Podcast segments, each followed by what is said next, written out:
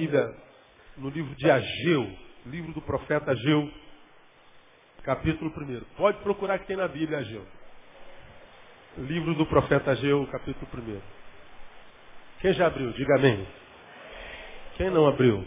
Diga misericórdia. Amém, amém. Eu vou ter mais um minuto de misericórdia. Está antes do livro do profeta Zacarias. Zacarias é o penúltimo livro do Velho Testamento. De trás para frente, Malaquias, Zacarias, Ageu. Está no finalzinho. É uma, uma paginazinha só, né? Abrimos todos, amém? Versículo 5. Ora, pois assim diz o Senhor dos Exércitos. Vamos dizer todos juntos, vamos lá? Considerai os vossos caminhos. Vamos juntos? Considerai os vossos caminhos. Está diferente aí na sua Bíblia? O que está escrito aí? Passados? Considerai o vosso passado. É isso que está aí. Pois é, o passado é caminho, é a mesma coisa, né? Considerai os vossos caminhos. Versículo 7, o que está escrito lá? Assim diz o Senhor dos Exércitos. Leia para mim.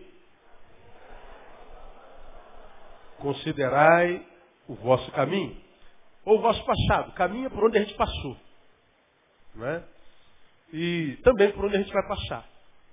Mas Deus está levantando o profeta Ageu no presente diz assim, Neil, de vez em quando dá uma olhadinha para trás e considera. Considera o teu caminho. Esse é um apelo à reflexão. Reflexão. Considerai o vosso caminho. E duas palavras me chamam a atenção aqui. Primeiro, considerar. Considerar é olhar com atenção. Considerar é gastar tempo. Considerar não é só olhar. Dá uma olhada. Dá uma, dá uma olhadinha assim rapidinho. Não, não, não. É, considerar é, é, é, é, olhar, mas com atenção. É detectar minuciosidades. Gosto dessa palavra considerar. E a outra palavra que me chamou a atenção nesses versículos é vós. Vós. Considerar, olhar com minuciosidade, refletir sobre o caminho. Mas caminho de quem? Meu. O vosso caminho. Você, o seu, eu, meu. Qual o nosso problema? A gente geralmente considera o caminho, mas o caminho dos outros. Né? A gente presta atenção no que, que os outros estão tá fazendo a. A gente se mete na vida dos outros a beça, ou não? Não, né? Agora, o nosso caminho nem sempre a gente considera. Esse texto aqui foi levantado pela boca, foi dito pela boca do profeta Ageu, num tempo em que Deus estava em litígio com seu povo. Litígio. Deus então levanta Ageu e diz assim, Ageu, diga para esse povo perdeu a capacidade de considerar, de raciocinar, de refletir, para parar um pouquinho, olhar para trás e fazer uma análise do seu caminho, porque não é possível que vivendo como eles estão vivendo, caminhando como eles estão caminhando, eles não percebam que há alguma coisa errada com eles. Não é possível, Ageu, que o meu povo esteja tão cego que não consiga ver sequer a desgraça na qual está vivendo. Estão vivendo um, um, um, um tempo tão ruim uma, uma, uma cronologia tão maldita, tão negativa, que de tão negativa eles nem conseguem perceber que negativa é. Eles não conseguem discernir a própria miséria. A própria miséria. Eles vivem uma vida completamente maldita e nem sabem mais que maldita é, porque já se acostumaram com a maldição. E aqui é que está o grande problema, irmão. Nós somos criados por Deus seres sociáveis e nós nos adaptamos a qualquer situação. Nós nos acostumamos até com a miséria. Por exemplo, você ganha 20 mil reais. Quem diz eu recebo aí? Então. Então supõe que você ganha 20 mil reais. Foi demitido. Diga, eu não recebo. Isso. Aí eu fui demitido com 20 mil. Aí, para achar um outro emprego de 20 mil, fica um pouquinho difícil. Mas você precisa trabalhar. Você arrumou um emprego no qual você vai ganhar dois mil reais. Responda para mim. Vai ser difícil a adaptação, sim ou não? Pouco ou muito? Muito difícil. Mas o cara que ganhava 20 mil agora ganha dois. Morre de fome? Não morre. Ele vai ter uma dificuldade homérica, inumana, porque ele adaptou a sua vida a 20 mil, agora ele tem que readaptar a sua vida a 2 mil reais. É como quem fez a cirurgia bariátrica, fez a cirurgia do estômago. Cara, ó, obesidade mórbida. O estômago dele cabia 3 quilos de comida, ele corta. Agora cabe 100 gramas. E ele se adapta. Reeducação alimentar. A gente consegue sair do muito para o pouco e a gente acostuma-se tanto com pouco que depois, mesmo que tenha muito, a gente não consegue mais. Nós nos adaptamos a qualquer situação. Qualquer uma. Você olha para o Haiti e você vê a, a, a, os helicópteros da ONU jogando comida para a multidão, sacos de arroz, sacos de feijão, e você vê a multidão correndo para pegar um punhado de arroz para não morrer de fome. Eles se adaptam àquela vida. Você diz assim, pastor, eu não saberia viver daquela forma. Saberia sim. Você aprenderia. Você se adaptaria. Quantos de nós já não perdemos entes muito queridos, como eu, pai e mãe? Alguns filhos. E no tempo da dor disse assim, pastor, eu não vou saber viver sem ele. A minha vida acabou. Eu não, a minha vida não tem mais sentido. Eu não sei viver sem ele, sem ela.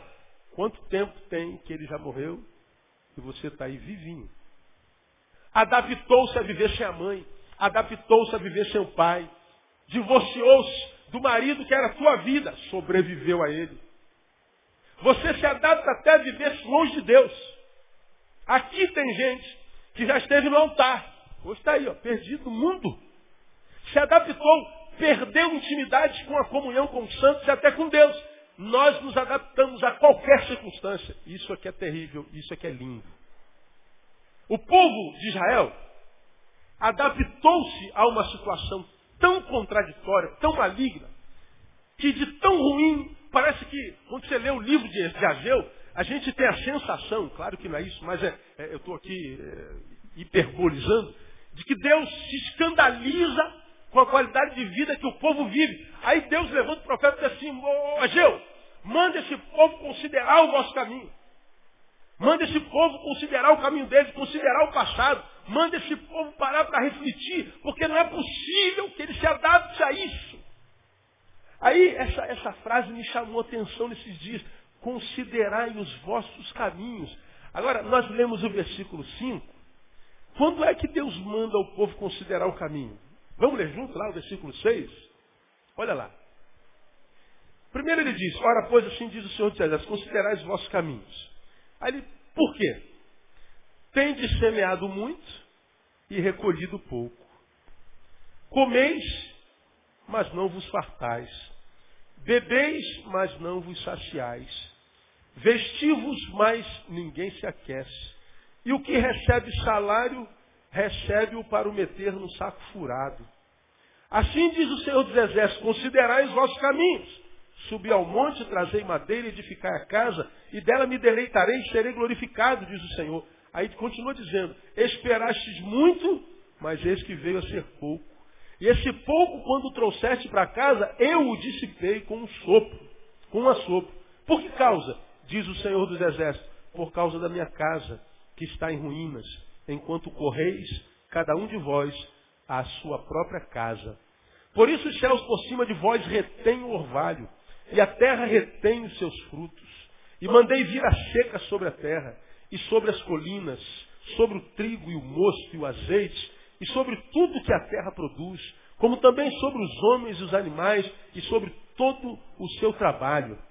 Então Zorobabel, filho de Sealtiel, e o sumo sacerdote Josué, filho de Jeozadak, juntamente com todo o resto do povo, obedeceram a voz do Senhor seu Deus e as palavras do profeta Ageu, como o Senhor seu Deus o tinha enviado, e temeu o povo diante do Senhor. Amém, amado? Deixa sua Bíblia aberta, eu quero considerar com você sobre considerar os vossos caminhos. Quando é que Deus diz para a gente considerar o nosso caminho? Quando é que Deus diz para o povo considerar o seu caminho? Tende semeado muito e recolhido pouco. Comeis, mas não vos fartais. Bebeis, mas não vos saciais. Vestis-vos, mas ninguém se aquece. E o que recebe salário, recebe-o para o meter no saco furado. Você já teve a sensação de pegar o teu salário e nem viu o teu salário? Já aconteceu com você, não? Você pega numa mão, mas já tem dez mãos aqui, já. Você só passa a bola, né? É igual uma bolinha quicando, ela vem quicando de lá, quica na tua mão, já cai na mão do outro lado. Acontece ou não? Acontece, né? Mas nós somos brasileiros, né? Isso é comum.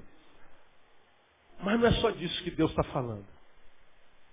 Por que, que Deus mandou o povo considerar caminho? Quando é que Deus manda o seu povo considerar caminho? Primeiro, quando nós percebermos que o sentimento que nos está regendo a nossa vida for um sentimento chamado frustração. Quando a frustração percebermos nós a nossa vida parecer algo crônico, Deus está dizendo assim, meu filho, para e reconsidera o seu caminho. Essa palavra mexeu comigo demais. Frustração.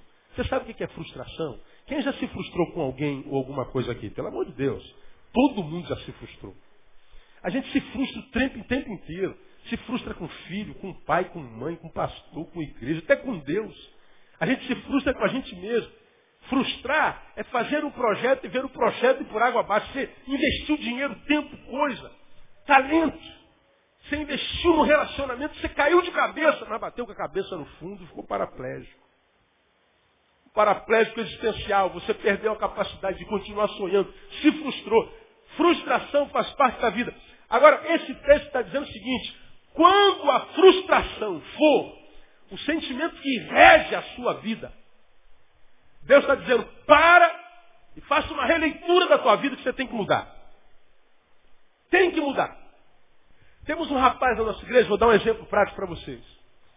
Ele com 28 anos estava na idade limite para fazer um concurso. Para ser uma coisa que ele sonhou desde os 18 anos. E desde os 18 anos até os 28 anos ele fazia prova todo ano. 10 anos fazendo prova. Para o mesmo concurso. No décimo ano, ele transferiu-se para a nossa igreja, aos 28 anos de idade. Ia fazer a prova, ele tinha marcado um gabinete e foi falar comigo, pastor, eu, eu vim aqui só para pedir oração para o senhor. Falei, por quê, Tom? O que está tá rolando? Pastor, eu tenho 28 anos meu sonho, desde garoto, é ser isso. Faço prova desde os 18 anos, eu tenho 28. É a décima prova que eu vou fazer. Décima prova. Levei pau, foi a palavra dele, nas outras nove. E pastor, eu confesso ao senhor que eu estou indo fazer a décima prova com, com muito pouca fé. Eu estou indo, mas eu já levei tanto no lombo que eu acho que eu vou levar no lombo de novo. Eu já não estou com tanta esperança. Como é que se chama isso? É um camarada que já está tão marcado pela derrota, tão frustrado pelo insucesso passado, que olha para o futuro já incentivado e contaminado pelo resquício do passado. A força que está regindo a vida dele para a décima prova, qual é? Frustração. Eu só estou andando para frente, pastor, porque eu não sou caranguejo. Porque se eu fosse caranguejo, eu estaria andando para trás. Eu estou andando para frente, até para frente que se anda. Agora, lembra que eu já preguei sobre isso aqui numa outra instância? Ser regido pelo, pelo, pela frustração é andar para frente, e embora para frente antes, a visão está no passado. A vida está desenvolvendo para lá. E ele está indo para lá, só que assim. Está indo, não está? Mas os olhos dele estão onde? Lá. Ele está indo em direção à vida, mas movido pelo passado, movido pela frustração, não é nem pelo passado, pela frustração, pela derrota. Quando eu percebo que eu entro no futuro, porque é inevitável entrar nele, mas eu entro no futuro, no amanhã, acordo de manhã, marcado pelo ontem, pela dor do ontem, pelo fracasso do ontem, Deus está dizendo assim, olha, você precisa fazer uma releitura da vida. Eu acho essa palavra extremamente pertinente para nós. Porque eu quero levar você de volta ao texto, ao versículo 6. Tem de semeado muito e recolhido pouco. Pergunto a vocês, o sujeito tem semeado ou não? À luz do que nós lemos. Sim ou não? Sim, muito bem. Comeis, mas não vos fartais. O sujeito está com fome? Está comendo ou não está? Está. Bebeis, mas não vos saciais. Ele está tá com ausência de água ou não? Não. Vestivos, mas ninguém se aquece. Está faltando roupa para ele? Não. O que recebe salário, recebe para meter no saco furado. Ele está sem grana, está sem emprego? Não. Tem toda provisão. Comida, bebida e vestido. Ele tem o básico. Ele não é alguém, presta atenção, meu irmão, que foi abandonado pela vida por Deus. Ele não é alguém que está a, a, ao léu. Não. Ele tem toda a provisão. A diferença é que a provisão não gera mais alegria nele. O que rege a vida dele é um sentimento que de tal, tal forma dominou o coração dele, que o que ele tem já não representa mais nada. Esse texto está falando de um povo que perdeu o sentido da vida. Que o que tem já não o completa mais, que o que faz já não o completa mais, que o que, que constrói já não tem mais sentido. Está falando de um povo que num período histórico perdeu a razão existencial, a razão de existir. Ele está dizendo que o que eu como não me sacia mais, o que eu bebo não me, não, não me descedenta mais, o que eu visto não me aquece mais, o meu salário já não me completa mais, a minha vida perdeu sentido. Por que, que perdeu sentido? Frustração. Ah, meu irmão, tem certeza que, que se Deus libera essa palavra hoje, Deus traz sempre alguém para ouvir. A sua palavra diz que, que, que, a sua palavra não pode voltar vazia, vem, amado? Então, há alguém a quem o Espírito Santo trouxe aqui que está frustrado. Agora, estar frustrado faz parte da nossa existência, que nós não podemos é continuar sendo movidos por ela, movidos por ela. Eu não posso fazer do meu fracasso uma referência para as minhas próximas batalhas. É maldito isso. Eu não posso fazer das minhas reprovações uma referência para as próximas provas que eu vou fazer. Não posso, porque nós estamos do Senhor, amados. Eu, eu, eu, eu, eu, eu, eu oh, meu Deus, como é que eu vou dizer isso sem que, sem que eu os machuque? Ah, a frustração é uma marca muito contundente nessa geração. A frustração, quando rege a vida de alguém, mexe com a sua estima e joga a estima de um ser humano lá no chão, de modo que qualquer sonho que ele tenha é sempre muito maior do que aquilo que ele si. E aí ele vê um sonho grandão e esse sonho faz ele desabrochar nos seus lábios um sorriso grandão. Mas quando ele pega o sonho e põe diante daquele ser que ele vê nele, ele diz assim, ó, pode parar de sonhar, porque esse sonho não é para você, é muita areia para o seu caminhãozinho. Isso se chama complexo de quê? Inferioridade. Que é uma desgraça. Quem é que é batizado pelo complexo de inferioridade? Quem durante muito tempo foi regido por frustração. E aí quando a nossa estima, o nosso complexo nos toma, Nada do que a gente faz tem sentido, porque a gente se acostuma com pouco, a gente se adequa ao pouco. Não estou nessa miséria porque eu mereço, eu sou pequeno. Eu estou nessa diversidade porque é isso que eu tenho que viver, faz parte de mim, porque é isso que é o máximo que eu posso fazer. Meu irmão, eu queria, eu comecei o culto com essa palavra, uma palavra diferente, mas que vem com o mesmo sentido, e eu quero terminar o culto com essa palavra. Você não pode ver-se diante das circunstâncias com a visão que você tem de si. Você tem que ver a vida com a visão que Deus tem de você. Eu ouvia muitos anos atrás, quando eu era muito complexado, eu já fui uma vítima de, de complexo de inferioridade muito grande, já fui hospedeiro de um complexo de inferioridade muito grande que me paralisou durante muito tempo na minha adolescência. Eu vi um pastor pregando uma mensagem que eu nunca mais esqueci. Aliás, a mensagem eu esqueci, mas da frase dele não. Ele disse assim, olha, vocês precisam entender, meus jovens, que vocês não são o que os outros dizem que vocês são. Vocês não são nem mesmo o que vocês pensam ser. Vocês são o que Deus diz que vocês são. Essa palavra, eu aí eh, apaguei para a mensagem do cara. Eu falei, eu não sou o que dizem que eu sou. Eu não sou nem o que eu penso ser. Eu sou o que Deus diz que eu sou. Agora, o que, que um complexado diz de si mesmo? Ah, eu sou um porcaria mesmo, pastor. Ah, pastor, eu mereço essa desgraça mesmo, pastor. Eu nasci para sofrer mesmo, pastor. Pastor, como é que eu vou fazer essa prova? Vou passar, pastor? Eu estudei na escola da de Oliveira. Olha, eu também. Pastor, eu estudei na, na, na, no, na Casa Nova, eu também estudei. Pastor, esse pessoal que está aí, todo mundo estudou em, em, colégio particular, não vai lá dentro, você vai ver que teve gente que estudou em escola pública, sim. A diferença é que quando eles olhavam para o mundo, olhavam com os olhos diferentes do teu. Meu irmão, você não é o que os outros dizem que você é, nem que você pensa ser. Porque tem tanta gente paralisada na vida, porque um dia disseram assim, você não vai ser nada, você não dá em nada, você é um porcaria, você é um derrotado. Alguém disse para você, você acreditou. Vem esse pastor e diz assim, você não é o que os outros dizem que você é. Não é nem o que você pensa ser, porque se nós somos o resultado das nossas relações, quem se relaciona com gente pequena vai ser pequena a vida inteira. Quem se relaciona com gente que tem complexo, eles se acham no caminho, vai ter complexo a vida inteira. E vai acabar acreditando que você é pequeno daquele jeito. Mas o pastor disse lá, você não é nem o que você pensa ser. Você é o que Deus diz que você é. O que, que Deus diz que nós somos? Deus diz para mim para você que nós somos mais do que vencedores do Cristo Jesus nosso Senhor.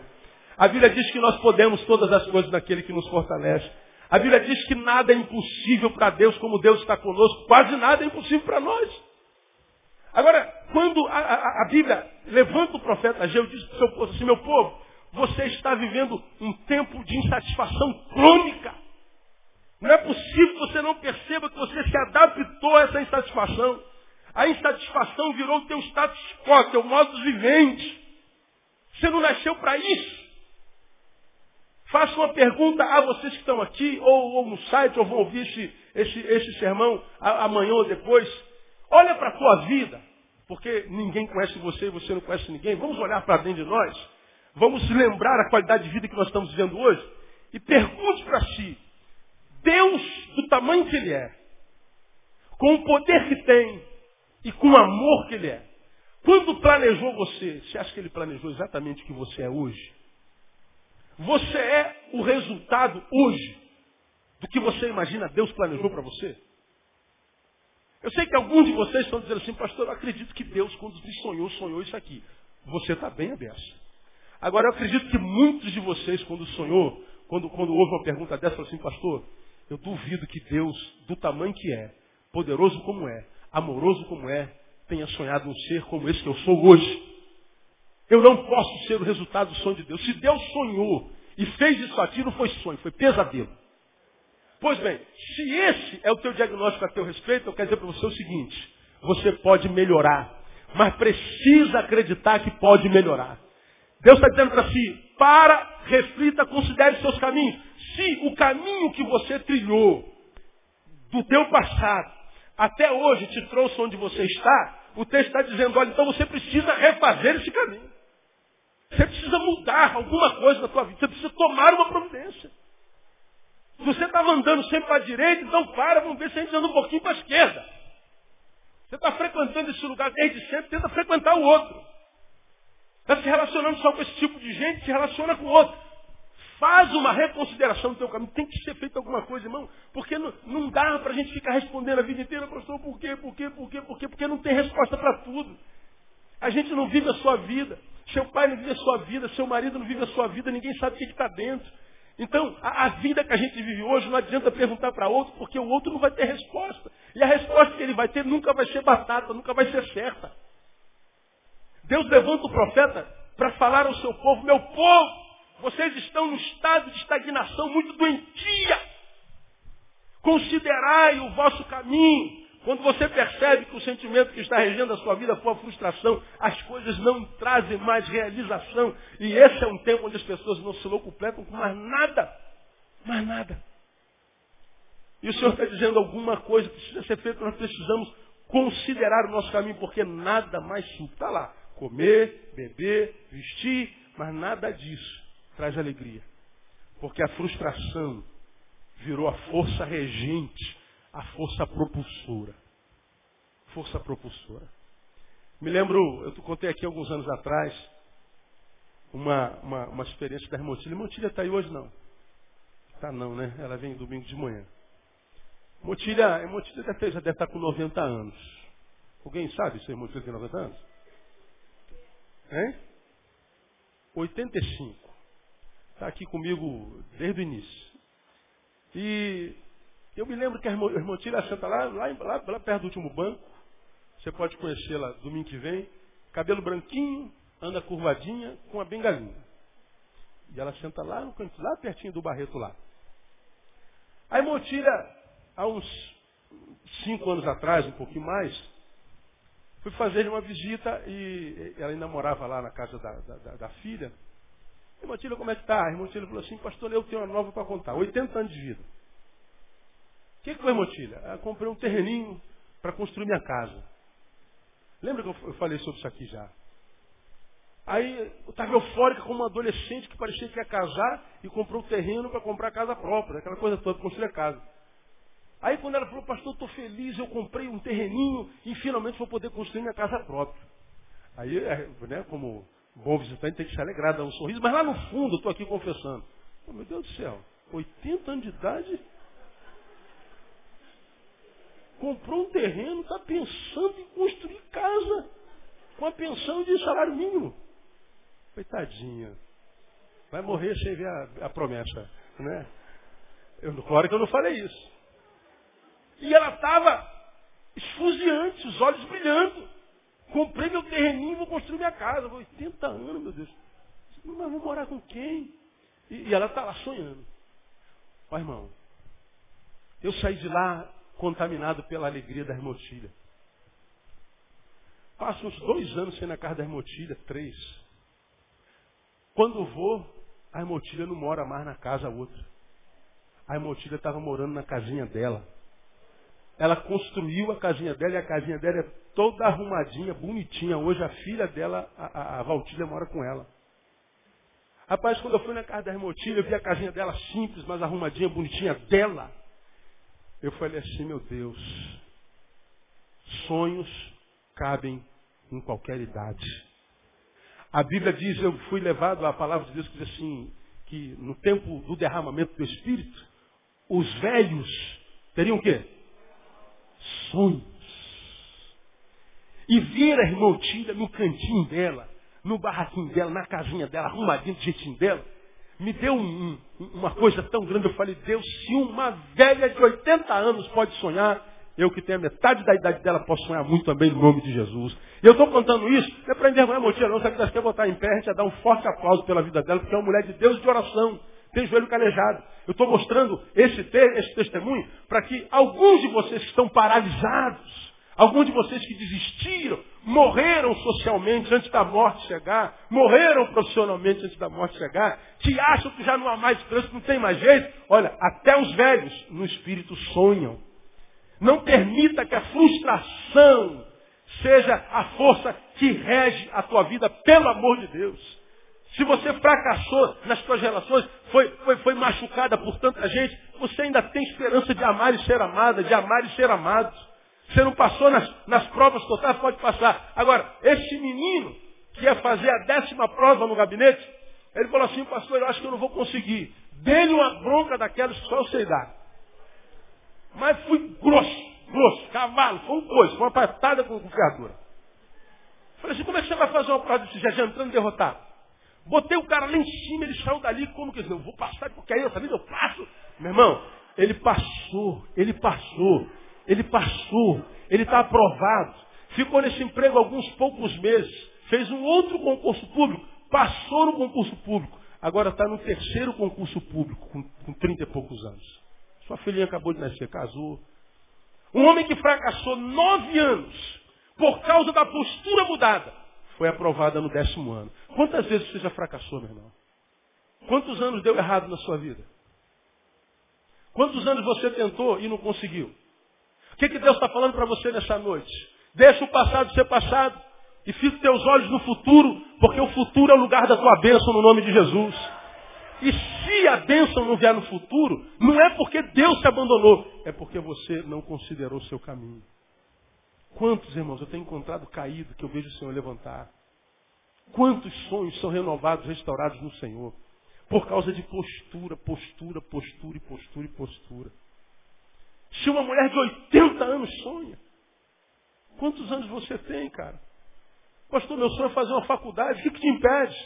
Pastor, meu sonho é de ser um canal da bênção do Senhor, de ser um pastor ainda, de ser um ministro, de ser um instrumentista. O que, que te impede?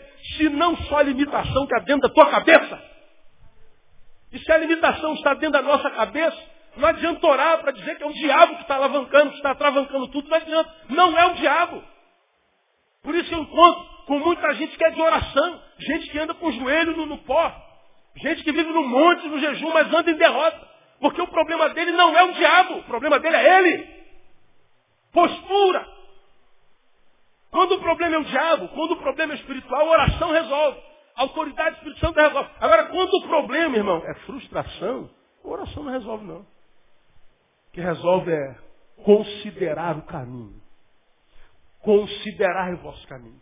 Deus se levanta e diz, considerai o vosso caminho, considerai o vosso passado, faça uma reflexão, faça diferente. Se a frustração tem sido a tua marca, faça diferente. Termino. Quando é que Deus manda o povo considerar o seu caminho? Quando é, vocês perceberem que o reino de Deus estiver em segundo lugar na vida de vocês agora.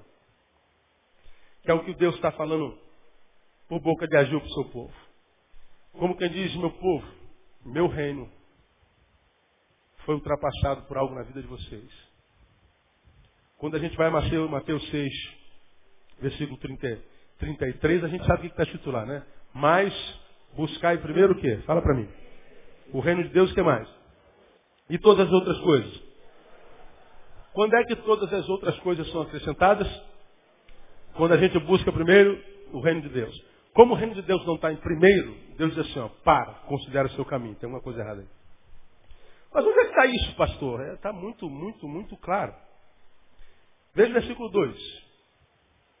Assim fala o Senhor dos Exércitos, dizendo: Este povo diz: Não veio ainda o tempo, o tempo de se edificar a casa do Senhor. Agora veja o 9. Esperastes o muito, mas este que veio a ser pouco. Esse pouco, quando trouxeste para casa, eu dissipei com a sua. Por que causa? Por que causa? Diz o Senhor dos Exércitos por causa da minha casa, olha o Senhor falando, por causa da minha casa, que está em ruínas, enquanto correis, cada um de vós, a sua própria casa. Vocês deixaram o reino em função do vosso reino. Vocês pegaram o reino pessoal e colocaram na frente do reino de Deus. O reino de Deus ficou em segundo lugar. Quando a gente coloca o reino de Deus em segundo lugar, a gente se transforma, ato contínuo, em rebelde. Rebelião aconteceu. Porque buscar o reino em primeiro lugar é ordem, não é sugestão.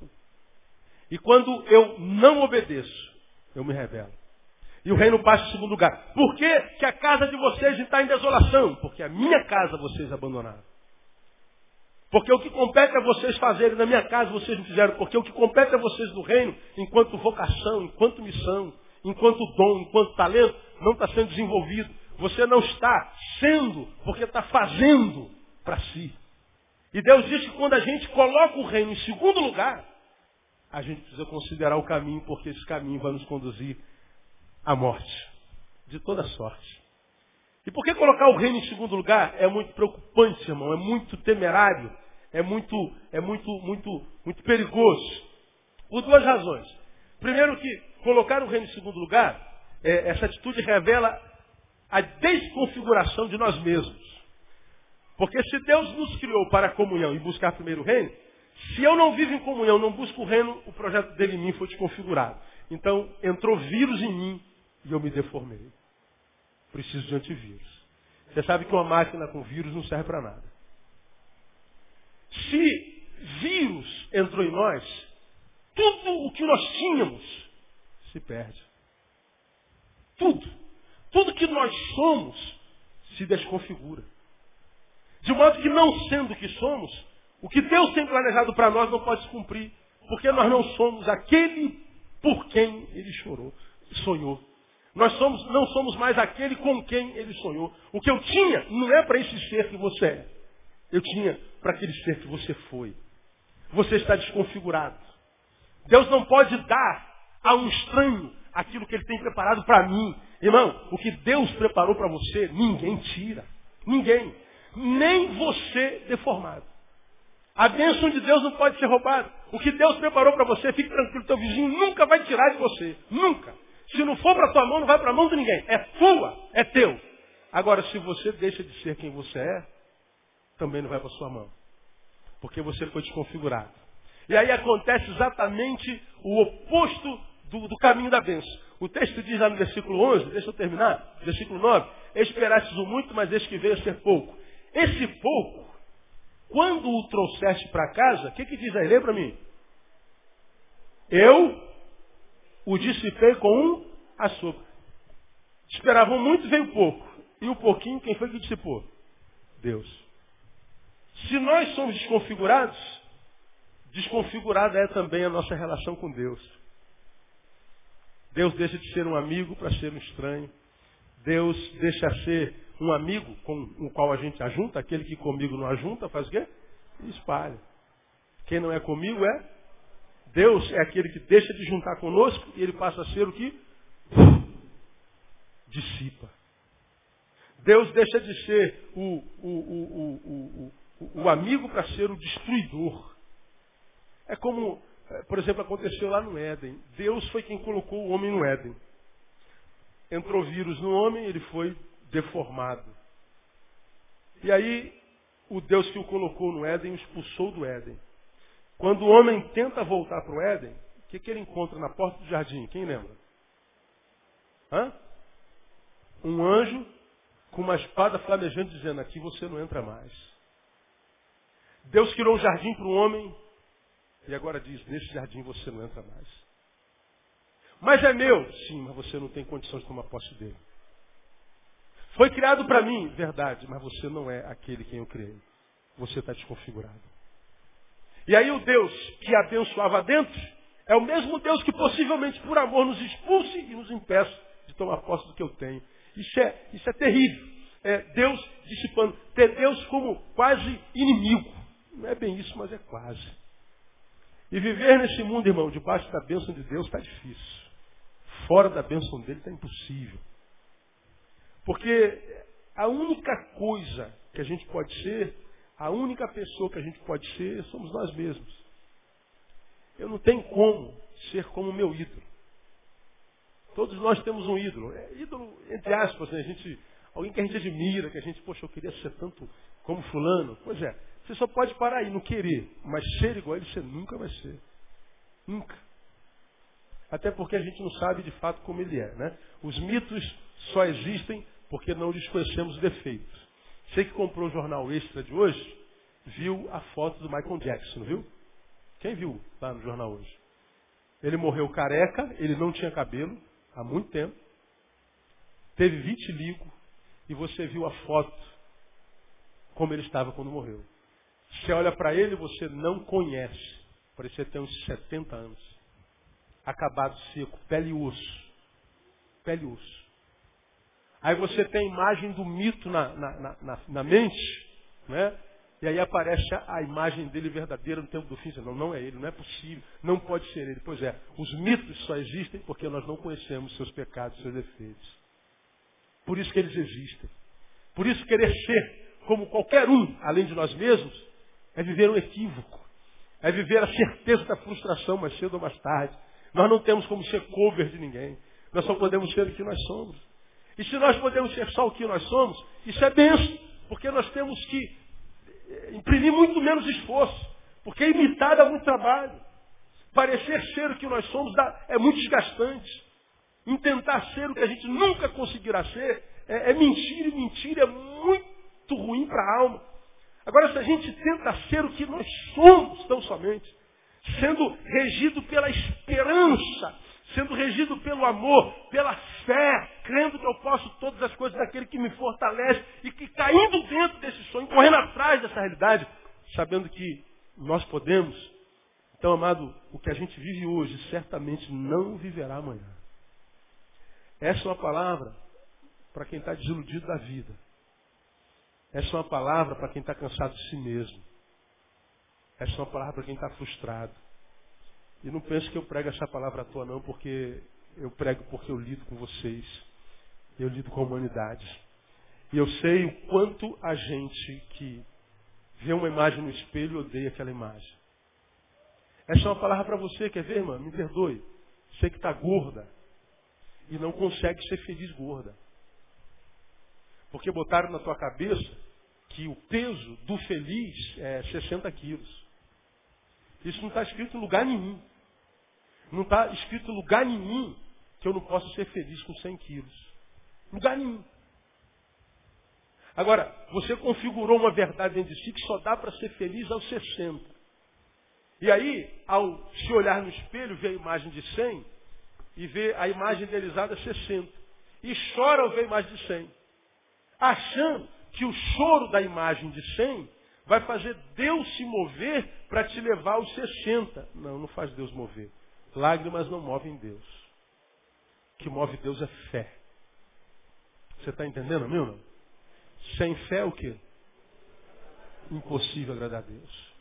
Não adianta eu olhar para a imagem de 100 e chorar. Eu tenho que olhar para a imagem de 100, chorar, mas enxugar as lágrimas. Chega, imagem de 100, é a última vez que eu estou te vendo. Bye, bye. Eu vou correr atrás dos 60. O que, que tem que fazer? Fechar a boca. Passar fome, se for o caso. Mudar hábito alimentar. Ficar no prejuízo. Sentir dor. Sentir adversidades. Para chegar ao objetivo. Quando chegar no objetivo, você vai se adaptar àquilo. Você nunca mais vai precisar passar a necessidade que passou. Porque enquanto eu ficar chorando por não ser o engenheiro que eu sempre quis ser, eu vou continuar sendo o que eu sou, infeliz. Porque para ser o engenheiro que quer ser, irmão, tem que fazer a prova do Enem. Tem que fazer vestibular, tem que fazer pré-vestibular. Tem um pré-vestibular bom aqui na igreja, não tem, Daniel? Cadê o Daniel? Aí. Tem não tem? Não tem um monte de aprovados esse ano aí? Nas federais? Hã? Um monte. Aqui na sua igreja. Mas, pastor, eu sou burrinho. Peço ao Senhor sabedoria. A todos dá e não cobra nada. Pastor, mas eu nunca consegui nada. Não conseguiu até hoje? Vai conseguir daqui para frente no nome de Jesus? Ah, pastor, só levei ferro. Agora você vai levar beijo. Acredita. Acredita. Porque se você não acreditar, nem Deus pode fazer nada, irmão. Poderia botar uma dezena de gente aqui para dar testemunho. Podia botar uma dezena de gente aqui para dar testemunho. Que acreditaram. Que sonharam e correram atrás do sonho que andaram reprovados nove anos, mas no décimo ano foi aprovado. Agora tira a onda. Mata os outros de inveja. Você pode fazer também, irmão. Irmão, você pode ser tudo que você imagina ser. Se você quiser ser isso, para a glória de Deus e com a ajuda de Deus. O que Deus está falando para você hoje, se você está sendo regido pela frustração, reconsidere o seu caminho. Precisa viver de forma diferente. Precisa ser de forma diferente. Precisa fazer de forma diferente. Porque ficar olhando para o espelho, chorando a própria imagem, não muda a imagem do espelho. Que muda a imagem do espelho é sair diante do espelho e correr atrás do teu sonho. E eu vou dizer uma coisa, irmão. Como disse o poeta, né, você já me ouviu falar isso aqui mil vezes. Nem todo sonho se torna realidade. Mas não há realidade que não tenha nascido de um sonho. E o mais lindo de tudo, a Bíblia diz que Deus nos ama. Sim ou não? Diga assim, eu sou amado de Deus. Diga, irmão, que está Deus ama você com amor eterno. E ama tanto que ele materializou, personificou e chamou, mandou Jesus. E o que, que ele diz aos seus amados? Deus abençoa os seus amados enquanto dormem. Para sonhar, tem que dormir. Vai dormir, irmão. Ou seja, vai sonhar. Volta a sonhar. Volta a sonhar. Pastor, estou velho. Velho, como dizia o pastor Genésio, é a avó do capeta. A irmã Otília está sonhando com 80 anos. A Bíblia está dizendo que os velhos terão sonhos. Se você está velho, está na época do sonho. Na época do sonho. Irmão, eu adoro ver os velhos que não são crentes. Quais, pastor? Por exemplo, eu gosto de ver os velhos da velha guarda da escola de samba. Estão lá as velhas baianas, lá na escola, vivendo. Gosto de ver aqueles velhos que fazem dança de salão. Adora gafieira aí. Já viram? Tu vai ver esses, os velhos dançando gafieira vivendo. E aí, diz, estou vendo morrer ainda, moço. Estou vivo. A gente encontra com os velhos crentes aí que eu vou te contar, irmão. Só esperando o céu. Só esperando o céu. Só esperando o céu. E o pior, alguns velhos de 20 anos. Velhos de 30 anos. Velhos de 40 anos.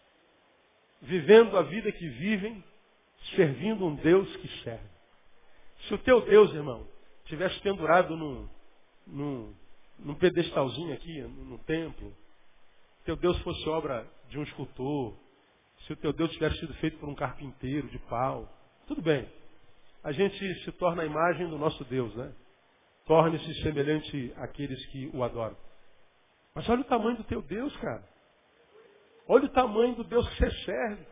Olha o tamanho da boca desse Deus. Olha a quantidade de promessa desse Deus. Pelo amor de Deus, levanta daí. Vai correr atrás do teu sonho. Deus vai te ajudar a chegar lá. No nome de Jesus. Diga assim para o irmão que está falando. Essa palavra é para você, meu irmão. Toma posse.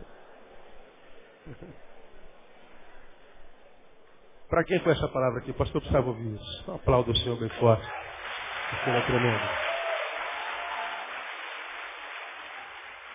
Glória a Deus.